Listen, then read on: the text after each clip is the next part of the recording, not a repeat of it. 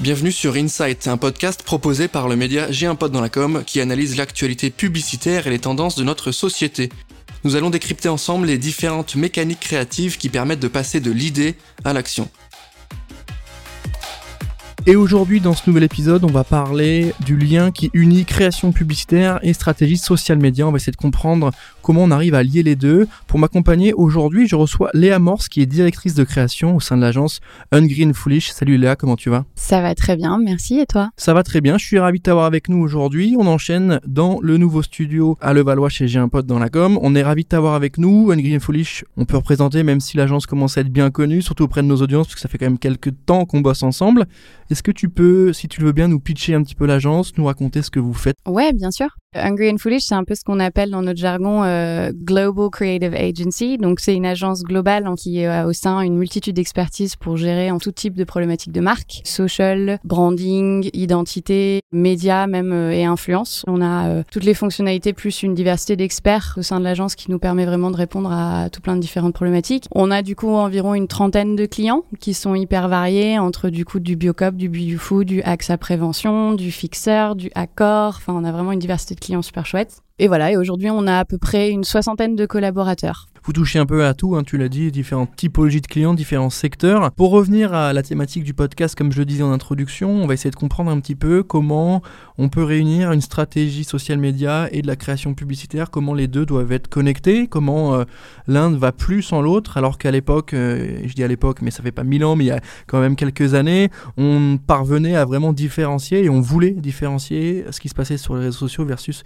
ce qui se passait en télé plus classique ou en en mécanique de création publicitaire. Aujourd'hui, c'est un peu moins le cas.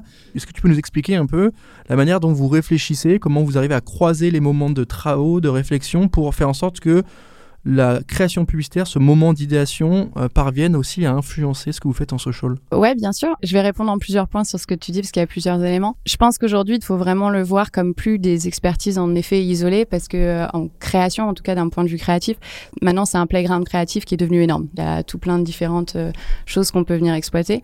Donc déjà, chez Hungry and Foolish, on le prend comme tel. Dès lors qu'on a un sujet, le propos à la création, c'est surtout de réfléchir en vrai à la à la Big ID et après de se dire comment on peut la faire vivre sur les différents médias en sachant que pour moi j'en suis intimement convaincue, ils sont tous complémentaires. Donc après, euh, la télé travaille autre chose, là où les réseaux travaillent autre chose également. Et donc déjà, pour mettre ça en place et avoir une culture en fait de cette mixité, déjà il faut savoir que structurellement, nous on a un open space, tous les créatifs sont mélangés et même du coup les expertises aussi gravitent juste à côté. Vous n'avez pas de créative, social media créative On va dire que on a des qualifications via les expertises de chacun qui sont mis en avant, mais tout le monde est drivé par le même sujet qui est euh, c'est quoi l'idée? On cultive vachement ça parce qu'aujourd'hui, le propos, c'est d'avoir la meilleure euh, Big ID et après d'avoir en effet plein de différents types de profils qui ont des expertises et des affinités sur chaque. Clairement, on a des profils de DA et de CR qui sont plus experts sur la partie, on va dire, euh, des plateformes TikTok et euh, même qui sont plus à l'aise avec du motion ou alors des nouvelles façons de créer. Et d'un autre côté, on a probablement des profils qui sont un peu plus dans une approche traditionnelle, mais tout le monde partage et tout le monde co-crée ensemble sur les sujets créatifs. Et donc forcément, comment on crée des synergies c'est déjà de partir de quelle est l'idée et après de se dire comment on arrive à imaginer la meilleure campagne qui va se répondre. Par exemple, les prints, la télé, ça va être des médias qui vont venir souvent euh, poser le nouveau territoire, poser le nouveau discours publicitaire, alors qu'en SOMI, on va aller beaucoup plus travailler la connexion, l'interactivité avec les audiences, comment justement ce discours qu'on vient euh, sur euh, la télé, on vient lui donner vie, on vient créer vraiment euh, quelque chose d'interaction et on cherche ce fameux graal de l'engagement avec nos différentes audiences. Tout est complémentaire en fait. J'ai une question qui me vient par rapport à tout ça. Est-ce qu'on prend un peu plus de risques ou un peu moins en social dans la mesure où euh, on est dans la com au conversationnel, donc on a un retour tout de suite sur ce qu'on sort. Est-ce que de ce fait, ça amène euh, une prise de risque? On dit, bah tiens, on sort une OP ou une active. En télé, c'est un peu moins risqué. On sort la campagne, bon, elle marche pas, elle marche pas, mais, mais au moins, voilà, on a la campagne qui sort en télé, très bien. Si on a des mauvais chiffres, on les voit un peu plus tard, entre guillemets. Sur le social, on voit tout de suite. Est-ce qu'il faut l'avoir en tête quand on réfléchit à des contenus social pour se dire, on est dans la discussion c'est plus risqué. Et en même temps, bah, c'est là aussi qui est sympa parce qu'on est dans une conversation. Alors, le goût du risque, je pense qu'il faut l'avoir tout le temps que ce soit en télé ou sur les réseaux sociaux, de toute façon, euh, d'essayer d'amener des marques quelque part, d'avoir un nouveau discours, de faire quelque chose de nouveau et d'aller toucher les gens, je pense que c'est ce qu'on essaye tous de faire à notre niveau. Donc la prise de risque, pour moi, elle doit être partout. Après, par rapport aux réseaux sociaux, c'est évident qu'on doit réfléchir la création en amont dans ce sens-là, de se dire qu'on sait très bien qu'en effet, la création, elle va être potentiellement reprise, triturée, changée, débattue, etc. Donc quand on réfléchit à du coup une approche SOMI, il faut qu'on ait extrêmement d'empathie, je trouve, et qu'on soit beaucoup dans une approche de se dire comment justement en fait euh, cet élément-là va être twisté. Et pour ce qui est de la prise de risque, en effet, on a souvent peur de la réaction que peuvent avoir les communautés, mais c'est ce qui est intéressant parce que généralement ça permet justement de comprendre comment les gens y réagissent par rapport à la marque, quelle conversation on arrive à créer. Et là où Internet réagit, Internet aussi oublie très vite. Enfin, il y a beaucoup de marques aujourd'hui qui ont pu faire des gros coups en fait euh, sur Internet, qui ont parfois pu avoir des conversations, pas nécessairement celles qu'on attendait. Aujourd'hui, je pense qu'il y a beaucoup de marques où on a oublié ces cas-là parce qu'elles ont pu recréer des nouvelles conversations, elles ont pu recréer des nouvelles campagnes sur les réseaux, et qu'aujourd'hui, en effet, les gens de toute façon, je pense, attendent un peu des marques qu'elles osent se mettre dans cette démarche conversationnelle et à hauteur d'homme et d'avoir ces conversations avec ces communautés et d'être plus transparente. On avait le sentiment qu'avant, c'était un peu plus euh, une logique de temps long sur la télé où on a imposé un peu son message de marque et on crée cette histoire de marque, on crée cette plateforme de marque. Et en même temps, on se rend compte qu'aujourd'hui, il y a des marques qui sont nées sur les réseaux sociaux et qui ont pris vie, qui ont leur euh, communauté, qui ont leur histoire. Je pense à des. C'est plus tellement des exemples parce que maintenant ils sont tellement gros, mais Netflix qui a très très vite réussi à grandir sur les plateformes et qui et en télé depuis pas si longtemps.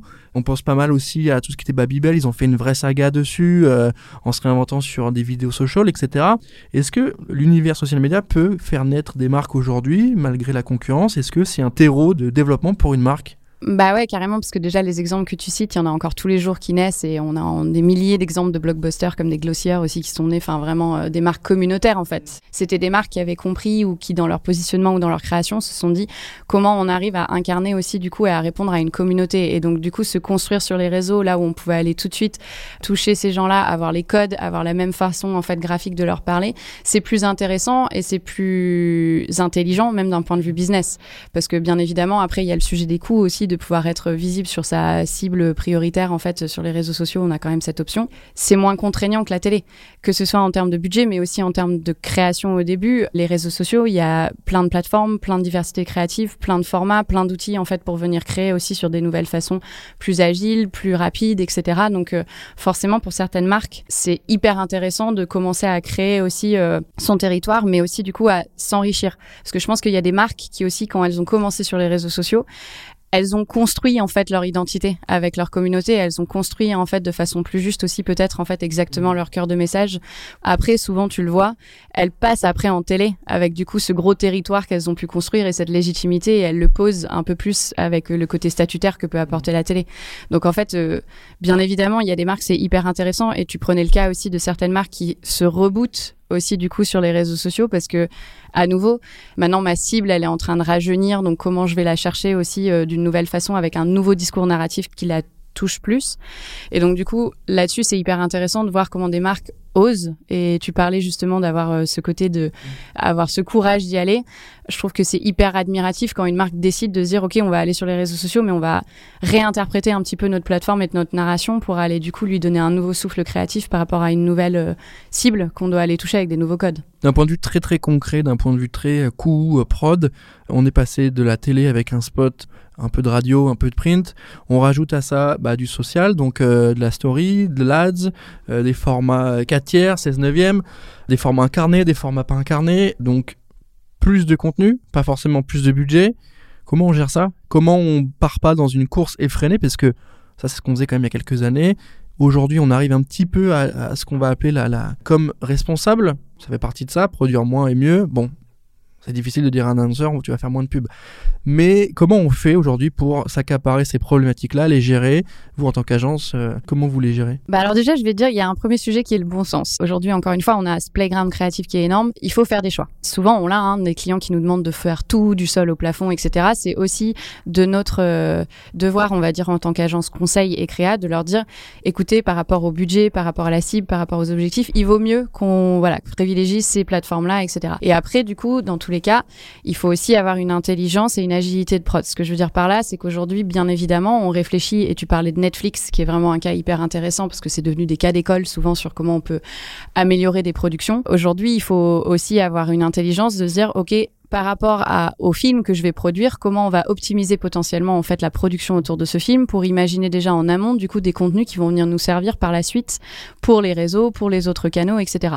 Enfin, il y a aussi un sujet d'agilité de trouver des nouvelles façons de produire.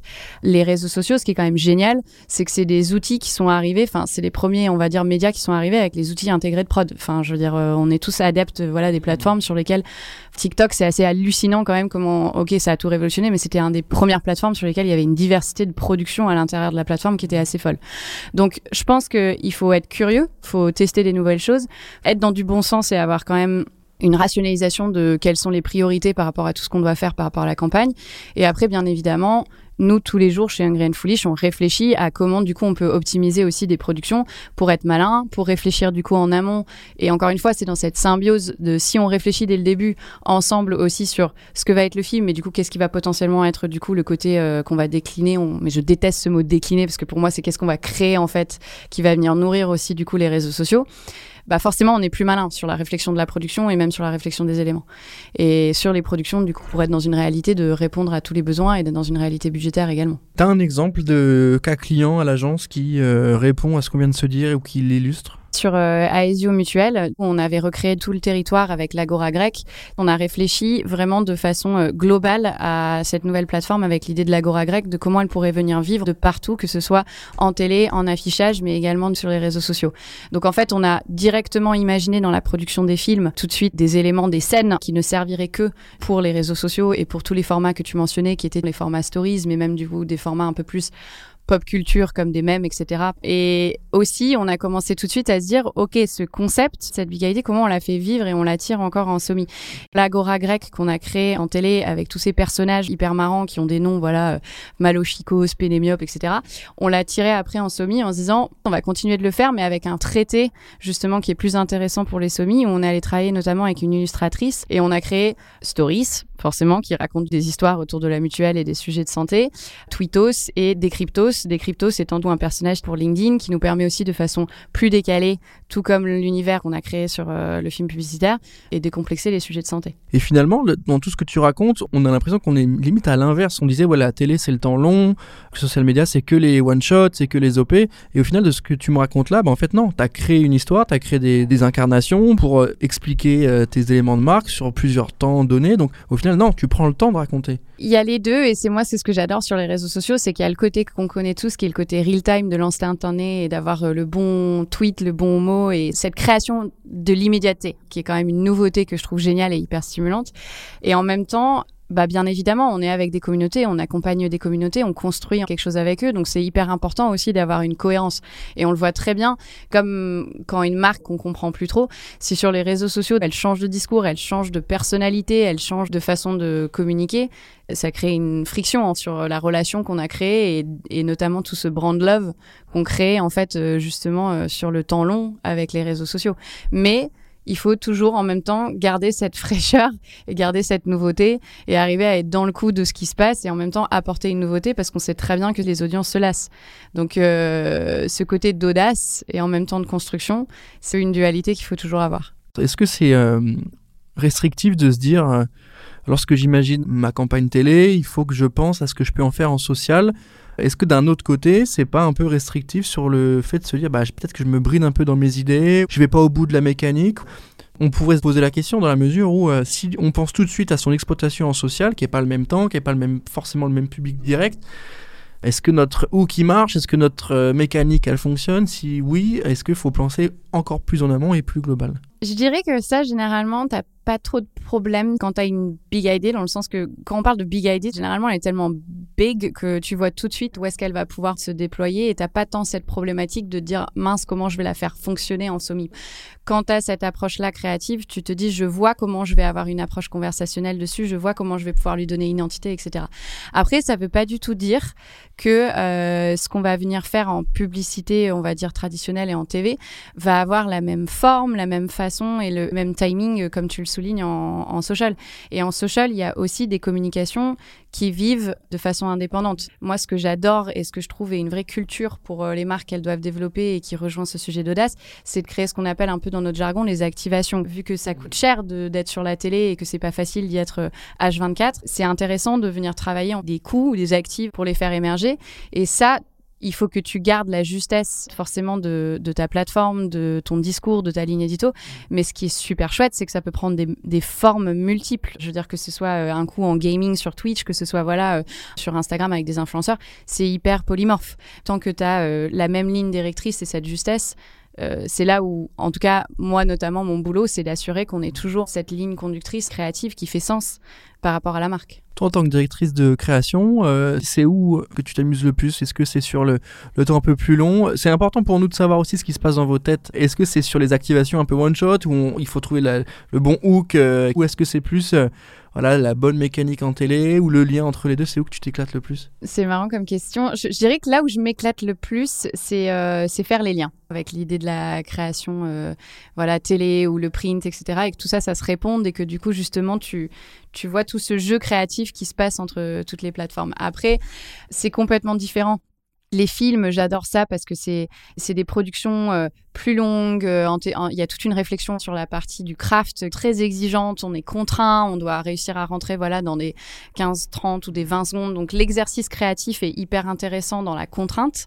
Euh, et en même temps, sur les réseaux sociaux, moi j'adore ce côté de pouvoir avoir une bonne idée un peu immédiate et de la tester, de voir comment ça réagit et limite de rebondir sur comment les gens réagissent. Il y a un côté beaucoup plus vivant en fait que je trouve hyper stimulant. Mais les deux exercices sont hyper intéressant. Après, moi, par rapport à ta question, je pense que ce que j'adore, c'est de, c'est de, au final, avoir ce côté, euh, ah, il y a cette idée-là qui peut venir avec, et ah, on pourrait faire ça, et ah, on pourrait faire ça. Et en fait, de voir vraiment toute l'idée créative prendre vie, il y a tout qui découle et on voit plein de façons où on va pouvoir jouer avec. Ça s'emboîte facilement et tu fais le lien et tu dis, en fait, ça marche. Ça marche. De voir tout de suite quand on a posé l'idée, ce moment où tout le monde a commencé à avoir un effet boule de neige, où voilà, on a une créative qui est un peu plus experte influence, qui va commencer à nous dire, ah, c'est génial, on va pouvoir faire ça avec telle à fan TikTok et qui va tout de suite dire, ça me rappelle, voilà, ce truc-là, et on va voir comment on peut le détourner. Et on trouve aussi la force du collectif hein, dans ce que tu me racontes, et c'est euh, là-dessus que se distingue pas mal le Green Foolish, hein, pour avoir déjà fait pas mal de petits passages chez vous dans vos bureaux euh, parisiens. On sent qu'il y a une une connexion entre les équipes. C'est pas forcément siloté, contrairement à d'autres euh, agences où tu vois que vous êtes sur six étages. C'est hyper important chez nous et c'est ce que je disais au début pour aussi avoir cette culture et pouvoir aujourd'hui répondre à un client qui nous demande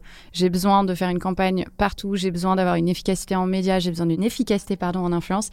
C'est hyper important pour nous d'avoir ces moments d'échange. On est vraiment dans un ping-pong où on confronte beaucoup les idées. Et moi personnellement, j'adore quand je vais faire euh, ce qu'on appelle dans notre jargon les PB quoi, où on présente un peu les idées créatives, d'avoir justement euh, typiquement l'experte euh, en médias qui va commencer à me dire ah, il y a une nouvelle opportunité de format là-dessus, ou alors moi, je verrai un peu le truc comme ça, et notre experte influence qui va commencer peut-être aussi à me dire, non, ça, ça marche pas, parce que ça marche pas, parce qu'en fait, on n'est pas assez authentique, on n'est pas assez, etc. On challenge tous ensemble la création pour qu'elle soit beaucoup plus forte, beaucoup plus pertinente. Accor, qui est une marque sur laquelle on fait énormément de projets créatifs, où on travaille avec des influenceurs, où on travaille main dans la main avec nos experts euh, euh, performance média, on a des résultats qui sont hyper bons. On pense vraiment la création par rapport à ce qui marche, par rapport à ce qui se fait. Donc tout ça, ça fait qu'on a une chaîne de valeur créative qui est hyper forte. Léa, pour terminer cet épisode, est-ce que tu as euh, un gros euh, doux et un gros don't euh, sur ce qu'on vient de se dire, sur la synergie entre le social et la télé? Qu'est-ce qu'il faudrait absolument faire? Et à l'inverse, qu'est-ce qu'il faudrait absolument éviter?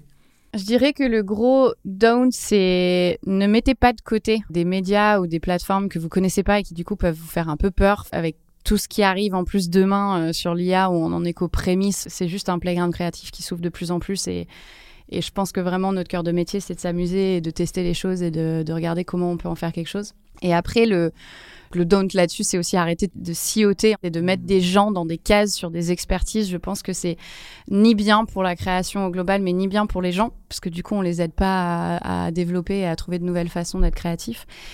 Et le doux, c'est euh, c'est tout simplement de voir à chaque fois en fait ce terrain plaire créatif comme une méga opportunité où on peut faire plein de choses, y aller, de pouvoir quand même euh, aider vos clients à savoir faire des choix, parce que du coup souvent on est on est quand même confronté à cette réalité d'avoir des demandes qui sont peut-être un peu trop larges et où des fois il faut aussi qu'on arrive à se dire c'est plus intelligent d'aller ici pour travailler déjà cet aspect-là. Pas de silo, plus de synergie, plus d'audace, plus de risques, plus d'idées. C'est un petit peu ce qu'on va retenir de cet épisode. Léa, on arrive à la fin de l'épisode. Merci d'avoir pris le temps de répondre à mes questions. Merci à toi. Je suis ravi de t'avoir eu. Merci à tous d'écouter Insight et on se retrouve très vite pour un prochain épisode. Et moi, je vous dis à très bientôt.